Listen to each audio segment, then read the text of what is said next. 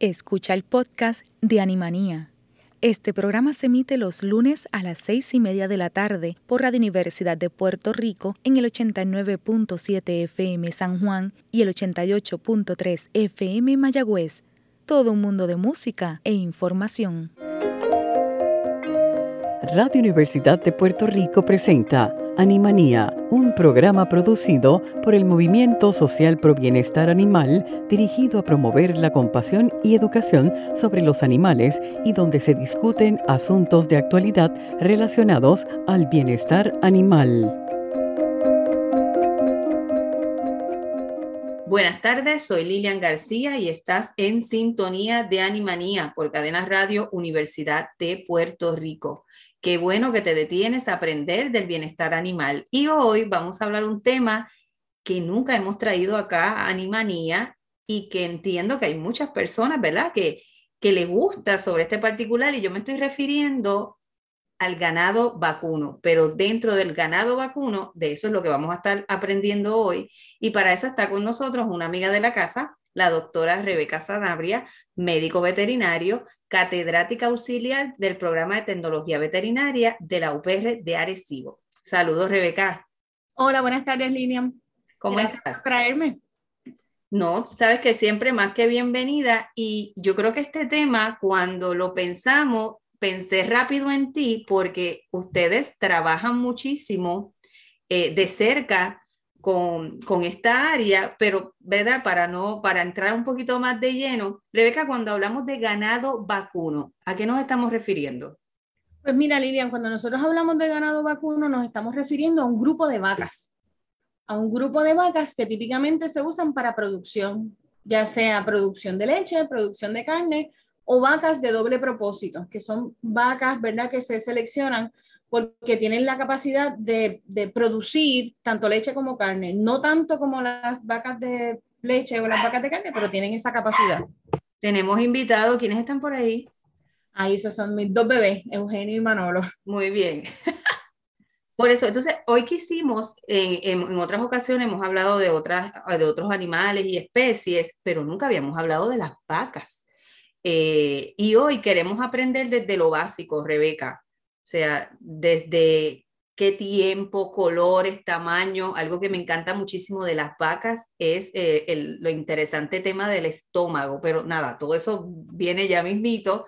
Eh, cuando hablamos de ganado vacuno, te, nos mencionaste que nos estamos refiriendo obviamente a vacas. A un grupo de vacas, sí. Okay. Y entonces, ¿cómo es la anatomía de las vacas? Mira, los, la, las vacas son unos animales bien grandes en comparación, ¿verdad? Con lo que estamos acostumbrados de mascotas en el hogar. Son unos animales que pueden llegar a 2.000 libras, eh, más o menos rondan entre 800 a 2.000 libras y eso va a depender de la raza de la vaca. Típicamente las razas de, que se usan para carne pues son más grandes y las razas que se usan para leche son menos grandes o más pequeñas. Eh, pero son animales ciertamente grandes, son animales que pueden tener cuernos o puede ser que no tengan cuernos. Eh, por ahí hay un mito eh, que he escuchado varias veces, me pasó con estudiantes del, del programa de verano que yo doy del Beckham el año pasado, que me decían, no, las vacas hembras no tienen cuernos. Y, ¿Y eso es, es una falacia, no, eso es una falacia. Las vacas hembras y machos pueden tener cuernos. La presencia o la ausencia de los cuernos va a depender de la raza. Hay razas que tienen cuernos bien grandotes, como los Texas Longhorn o los Watusi de África, que son razas que sus cuernos son bien protuberantes y son bien distintivos, hasta más grandes que su propio cuerpo. Hay razas que tienen eh, cuernos más pequeños y hay razas que no tienen cuernos, punto. Yo creo que esto como que, que, la gente lo ve tipo los toros, ¿no? Si tiene cuerno, pues entonces es, es macho y, y, y, y, es el eso toro. Eso es una falacia, eso es una falacia. Las hembras también pueden tener cuernos. Eh, cuando nosotros tenemos eh, vacas, típicamente las vacas no se usan de mascota, pero ciertamente hay personas que las tienen de mascota. Eh, también hay santuarios que tienen vacas y también hay fincas productoras que tienen vacas. Hay gente que cuando las tienen en su finca, no importa para qué las usen, si sea santuario, si sea eh, por religión o si sea por eh, producción, muchas personas que tienen esas razas con cuernos optan por cortarle los cuernos. ¿Y eso es viable, es adecuado? Sí, generalmente se hace desde que son pequeñitas y es viable porque es una medida de seguridad, tanto para los demás animales que están compartiendo la misma eh, espacio con esa vaca, como para las personas que manejan el animal. Porque ahora imagínate que tú tengas un animal de 800 a 2000 libras con unos cuernos bien filosos y que salga corriendo detrás de ti tenga unos cuernos. Sí, ya sabemos la, la conclusión. Peligroso, sí. Así que por medida de seguridad, cuando nosotros tenemos estos tipos de vacas con cuernos, en muchas instancias, no en todas, en muchas instancias se le corta, se le, se le corta, perdón. Claro está, si yo tengo un Texas Longhorn, que su atributo principal son sus cuernos, pues yo no se los voy a cortar, porque esa es... Sí, eso es lo que es el atractivo.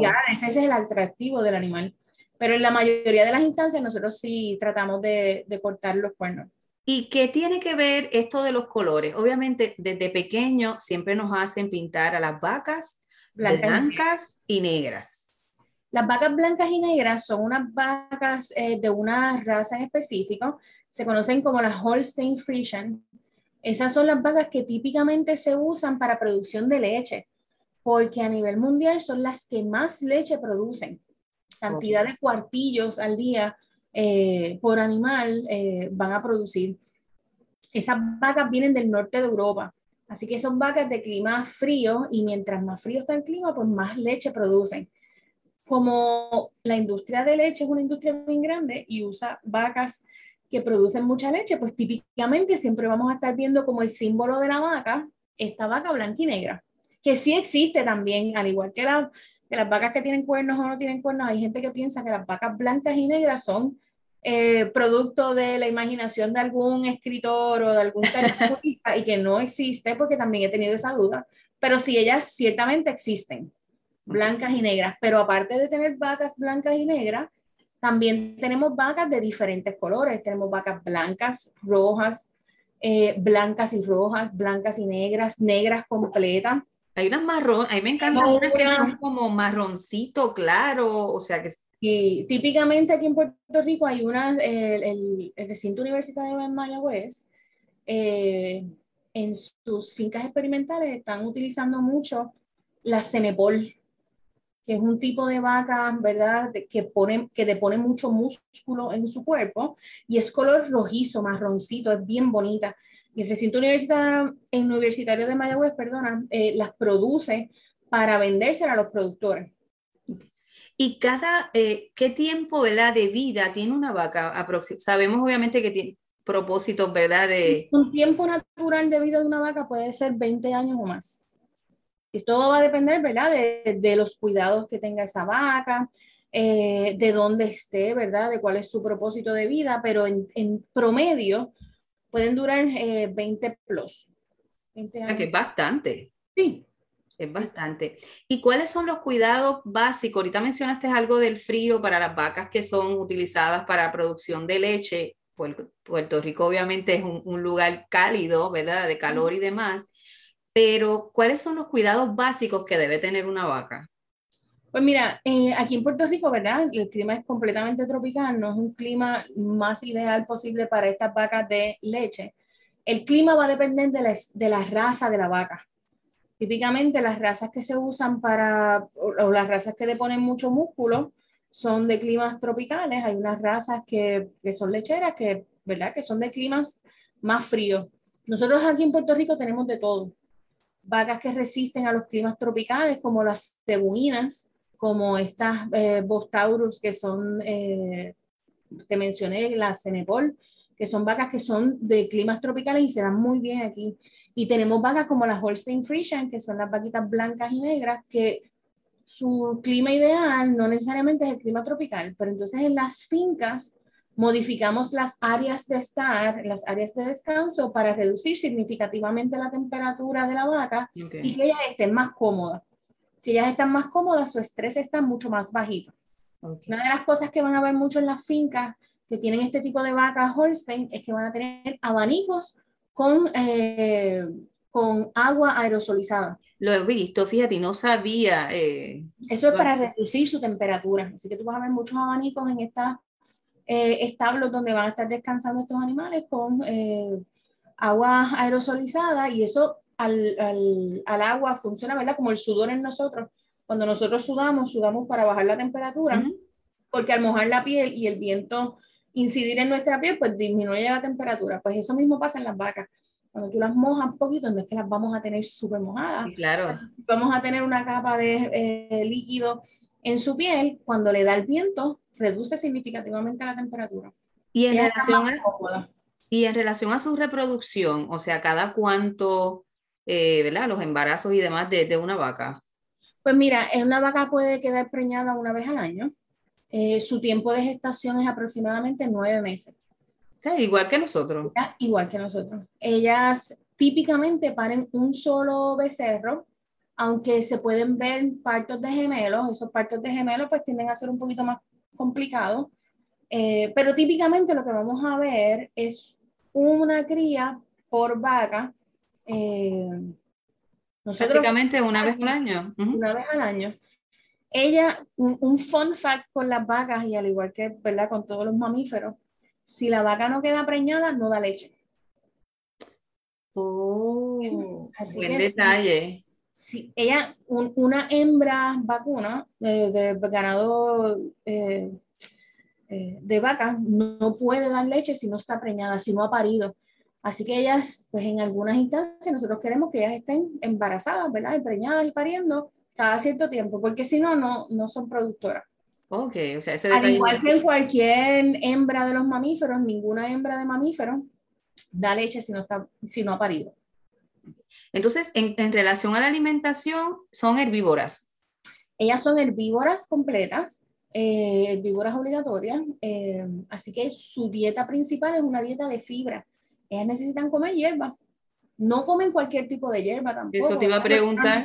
Necesitamos mejorar la calidad de los pastos que estamos proveyendo en las fincas donde las tenemos, porque no es que coman cualquier cosita de hierba, eh, sino que nosotros tenemos que proveerles buenos pastos para que ellas se alimenten, puedan alimentar a su bebé y puedan deponer músculo y grasa en su cuerpo y puedan producir buena leche. Eh, al ser ellas herbívoras, ellas necesitan una modificación especial en su sistema gastrointestinal. La primera modificación empieza en la boca. Eh, muchas personas no se fijan que la boca del animal, en la maxila, ellas no tienen dientes incisivos, los dientes de frente, ellas tienen premolares. Pero en la parte superior lo que tienen es un pad dental, como una almohadilla dental. Como si fuera una caja, o sea, como si no tuvieran dientes. Como si no tuvieran dientes, pero son solamente los dientes del frente, lo que se le llaman los incisivos, los caninos. Tienen premolares. Em, o sea que mastican con, con los de atrás. No, bueno, ellos necesitan tener dientes en la parte de al frente, en la mandíbula. Así que en la mandíbula ustedes van a ver dientes el hecho de que tengan esa almohadilla dental y esos dientes en la, en la, perdón, el hecho de que tengan el pad dental en la maxila y los dientes en la mandíbula ayuda al agarre del alimento junto con la lengua. Okay. a darle esa atracción. Entonces, una vez agarran el alimento, van a usar las muelas para eh, procesar esa hierba, para eh, machacar esa hierba con ese movimiento de lado a lado. Que es todo un Porque proceso. Ahora yo necesito reducir el tamaño de la partícula de esa hierba. y antes. grande.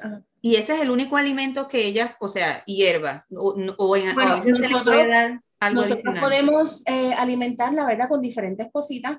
En su estado natural, ellos lo que van a consumir es hierbas, gramíneas, eh, pero ellas también pueden ser alimentadas, ¿verdad? Con granos, con maíz. Eh, pero nosotros queremos limitar la cantidad de granos que tienen porque va a afectar el pH del estómago. Así que nosotros tenemos que formular unas dietas que sean lo suficientemente efectivas para que ellas puedan crecer, reproducirse y deponer grasa y músculo, pero que no le afecte su estado normal gastrointestinal. Por eso es que ustedes ven en las fincas que las dejamos pastar o les damos heno, que es gramínea o, o hierba seca, Ajá y se le suplementa, ¿verdad? Con maíz o concentrado, que es como se le conoce a esta mezcla de granos. Pero es una suplementación, no es que sea su dieta principal. porque si no se afecta su sistema gastrointestinal y si se afecta su sistema gastrointestinal, la vaca se va a enfermar, empieza a tener problemas de pata, empieza a tener problemas eh, en la sangre, en el hígado, problemas neurológicos. O sea que, sí que es significativo. Y, y comparativamente con el caballo en términos de líquido, en agua, ¿qué cantidad de agua normalmente podría? Porque sé que en el caso de los caballos es bastante. Sí, ellas, como ellas están produciendo eh, mucha saliva, ellas necesitan grandes cantidades de agua. Por lo tanto, nosotros lo que hacemos es que le damos agua free choice. Free choice ad limitum significa que le vamos a tener agua disponible todo el tiempo. Igual que los la podemos limitar y se la vamos a poder cada cierta distancia para que ellas puedan tener agua disponible para poder eh, hacer sus funciones fisiológicas. Lo importante con el agua, con estos animales y con todos los animales, es que el agua sea limpia. Nosotros tenemos que tener esas eh, posetas de, de, o, eso, o esas áreas donde tenemos el agua, tenemos que limpiarlas constantemente porque uno, si no están limpias, el sabor del agua puede afectar la cantidad de agua que ellas toman. Y dos, si no están limpias, pueden tener microorganismos que eventualmente pueden causar algún tipo de enfermedad en el animal. Así que nosotros sí queremos proveerle agua eh, cada ciertas distancias a estos animales que están pactando. Queremos proveerle agua todo lo que ellas quieran tomar, que esté disponible todo el tiempo, pero que sea un agua fresca y limpia. Rebeca, algo que mencionan mucho es en relación, ahorita estabas hablando de cuando mastican, de más la digestión, al estómago de las vacas. Y yo he escuchado que tienen y que tres estómagos. Pues mira, otra modificación gastrointestinal que tienen las vacas es que van a tener un estómago dividido en cuatro compartimentos. E, ese estómago dividido en cuatro compartimentos eh, va a tener el ambiente necesario para que microorganismos que viven dentro del estómago puedan ayudar a las vacas a digerir esa hierba, esa fibra que se han comido. Nosotros, los mamíferos, no tenemos la capacidad de romper la pared de las células de los vegetales. Y las hierbas, pues, son, eh, están compuestas de células vegetales. Si no rompemos esa pared, no podemos obtener los nutrientes necesarios. Pues lo chévere de las vacas es que ellas van a tener unos microorganismos dentro de ese tanque de fermentación que se comen esa, esa pared celular y permiten hacer disponibles esos nutrientes a, a, las vacas. Y los mismos microorganismos con sus mismos productos de desecho son nutrientes para la vaca.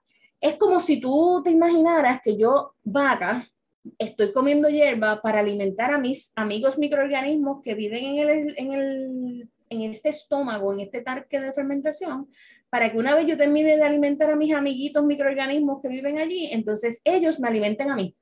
Podría ser eso una analogía. Yo he, yo he, eh, visto imágenes de verdad cuando lo ponen en el sistema eh, interno y literal parece una, una fábrica de producción porque te lo divide de tal manera que es como eh, una fábrica en un proceso de producción. Pasa a un área, después pasa a la otra, sea, y, por eso es que hemos escuchado muchas veces, las vacas tienen tres estómagos. No, tienen, tienen un estómago dividido en cuatro compartimientos. Cuando la vaca come su comida, la mastica, no la mastica tan efectivamente, por lo tanto el tamaño de la partícula queda bastante grande, la ensaliva. Ella produce mucha saliva para permitir la degradación de, la, degradación de, esa, de ese alimento, pero también para permitir la lubricación, para que ese alimento pueda pasar fácilmente hacia el esófago y del esófago al primer compartimiento del estómago. Una vez llega en el estómago, entonces nosotros vamos a dividir, esa vaca divide las partículas, partículas chiquititas, se quedan fermentándose en el estómago y las partículas más grandes se devuelven a la boca. Y ese proceso es la rumia de las vacas. Por eso es que ustedes ven, fíjense, la próxima vez que pasen por una finca, que vean una vaca descansando debajo de un palito, que ya está masticando, y por el cuello en la parte izquierda van a ver como un bolo subiendo y después bajando. Esa es la rumia, porque una vez ellas separan esas partículas, ellas quieren volver a llevar esas partículas a la boca, remasticarlas para hacerlas más chiquititas, vuelven a salivar y se las vuelven a tragar. Y ahora o sea, nunca las expulsan, ellas vuelven otra vez. No, es como si la, eh, se llama regurgitación eh, y es uno de los pasos de la rumia. La regurgitación es que de uno de los segmentos del estómago vuelve a la boca, ellas la vuelven a masticar, la vuelven a ensalivar, se la tragan otra vez y ahora es suficientemente pequeñita para ir al compartimiento que se encarga de la digestión microbiana, de estos amiguitos microorganismos que están allí para degradarlo. Una vez hay esa digestión microbiana, entonces pasa al tercer compartimiento del, del, estómago de la vaca. Ese compartimiento se encarga de exprimir la mayoría del líquido que tiene esa ingesta, ese bolo alimenticio, ¿verdad? Y cuando termina de exprimir esa mayoría del líquido, ahora pasa al cuarto compartimiento que se le conoce como el estómago verdadero, que es un estómago como el de nosotros, que tiene una acidez bien grande. Los demás compartimientos no es ácido porque yo no quiero matar a mis microorganismos, yo quiero tener un ambiente armonioso para que ellos puedan ayudar a la vaca a subsistir. Y esa es la magia de, dentro del, del Literal parece una producción, o sea, es como una, fábrica. Entonces, eso me lleva a preguntarte, si está ese proceso eh, de que quizás comió el, el, pasto, en lo que lo procesa y pasa a los demás áreas y vuelve, eh, ¿cada cuánto está comiendo o cuán constante come la vaca? Está comiendo todo el día. Está comiendo todo el día. Y hay, hay eh, partes del día en que ella se sienta a descansar y en esas partes del día que ella se sienta a descansar, entonces lleva a cabo el proceso de la rumia. Allí que ella está descansando, tiene, ella, ella come para llenarse y después dividir las partículas por tamaño y se siente en una sombrita a descansar y en lo que está descansando entonces empieza eh, ese proceso, ¿verdad? Como una maquinaria a devolver esa comida a la boca para que puedan masticarlas y ustedes las ven todo el tiempo acostadas mascando, como si estuviesen mascando chicle. Y ese es el proceso de rumia. Ok, jamás pensé, o sea, yo pensé, por eso al tú mencionar todo eso, dije, bueno, pues me imagino que ellas comerán una vez al, al día porque en lo que hacen todo ese proceso. No, ella, eh, generalmente nosotros le damos free choice para comer, las ponemos a, a, a, pastar y ellas están seleccionando pasto y tú las ves que están caminando porque también están seleccionando el alimento que se están comiendo. Ellas no se van a querer comer una, un pasto que esté muy maduro porque no les va a saber bien, no van a obtener la mayoría de los nutrientes que necesitan de ellos, así que siguen buscando, caminando y buscando. Ya seleccionan lo que ya saben que es más adecuado. Los animales seleccionan el alimento. A los animales les gusta seleccionar su alimento. Si no les queda más remedio, se comen lo que hay, pero los animales les gusta dentro de su categoría, ¿verdad? De herbívoro, carnívoro, eh, ¿verdad? Dentro de la categoría de cada animal, ellos van a seleccionar dentro de esa especificidad de alimentación lo que ellos se quieren comer. Rebeca, antes de irnos, sé que ustedes en el BEDCAM, eh, que entiendo que ya comenzó o está por comenzar, pues está, el proceso de solicitud está activo. Nosotros eh, cerramos el proceso de aceptar solicitudes el 25 de marzo para entonces eh, comenzar las secciones en junio de, este año. Ok, perfecto. Entonces, sé que ustedes dentro del BEDCAM, estos estudiantes trabajan con y ven todo esto que estamos hablando hoy. Sí, uno de, las, eh, de los objetivos que nosotros tenemos con el BEDCAM es exponer a los, a los a los estudiantes de escuela superior al mayor número de escenarios que se encontrarían siendo o eh, científicos animales o productores de animales o veterinarios y veterinarias. Y uno de los días que, del BEDCAM está dedicado a las vacas. Entonces, yo generalmente traigo, invito a una agrónoma eh, del área de Camuy para que hable sobre la producción de las vacas y también llevamos eh, a los estudiantes a ver las vaquerías. Este último año no lo pudimos hacer por la situación del COVID que nos limitaba mucho la, la, salida, pero en años anteriores y este año podemos otra vez, ¿verdad? Eh, llevar a volver a reincorporar esa, esa, esa, tarea.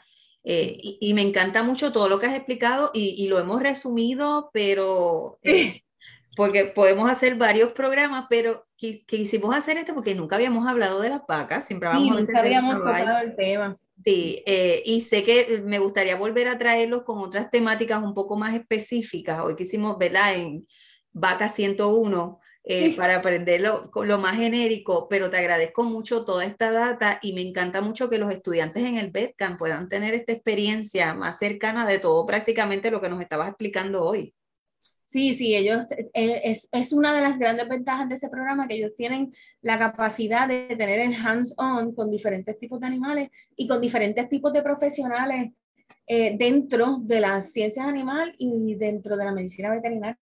Excelente, lo que les permite obviamente uno crear la seguridad, quiero esto, quiero aquello, me interesa más lo otro, o sea que ya sé que he escuchado muchísimo de estudiantes con, que han salido bien satisfechos con la experiencia del BEDCAM.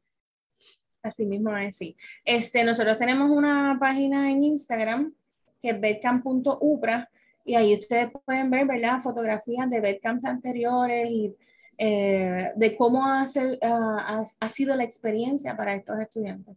Excelente. Rebeca, gracias nuevamente por estar acá en, en Animanía. Gracias por traerme, sí, aquí a la orden.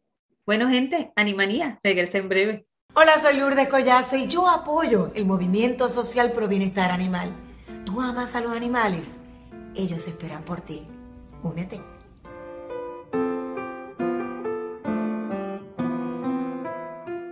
Gente, si te interesa formar parte del movimiento social pro bienestar animal como voluntariado, comunícate con nosotros. Recuerda que estamos en las redes sociales, tanto en Facebook, Instagram, Twitter y YouTube. Siempre estamos necesitando personas que tengan tiempo disponible e interés en el bienestar animal para participar y colaborar con muchas de las actividades que realizamos. Así que comunícate con nosotros. Recuerda que también está el blog en endy.com donde encontrarás información actualizada del bienestar animal. Ahora sí, hemos llegado al final de un programa más de Animanía. Agradezco la dirección técnica de Radio Universidad y los espero el próximo lunes a las seis y media de la tarde. Recuerde, seamos compasivos con nuestros animales. Buenas noches. El Movimiento Social Pro Bienestar Animal presentó Animanía. Los esperamos para una nueva edición el próximo lunes a las 6 y 30 de la tarde por Cadena Radio Universidad de Puerto Rico. Acaba de escuchar el podcast de Animanía. Le invitamos a que nos sintonice los lunes a las seis y media de la tarde por Radio Universidad de Puerto Rico en el 89.7 FM San Juan y el 88.3 FM Mayagüez. Todo un mundo de música e información.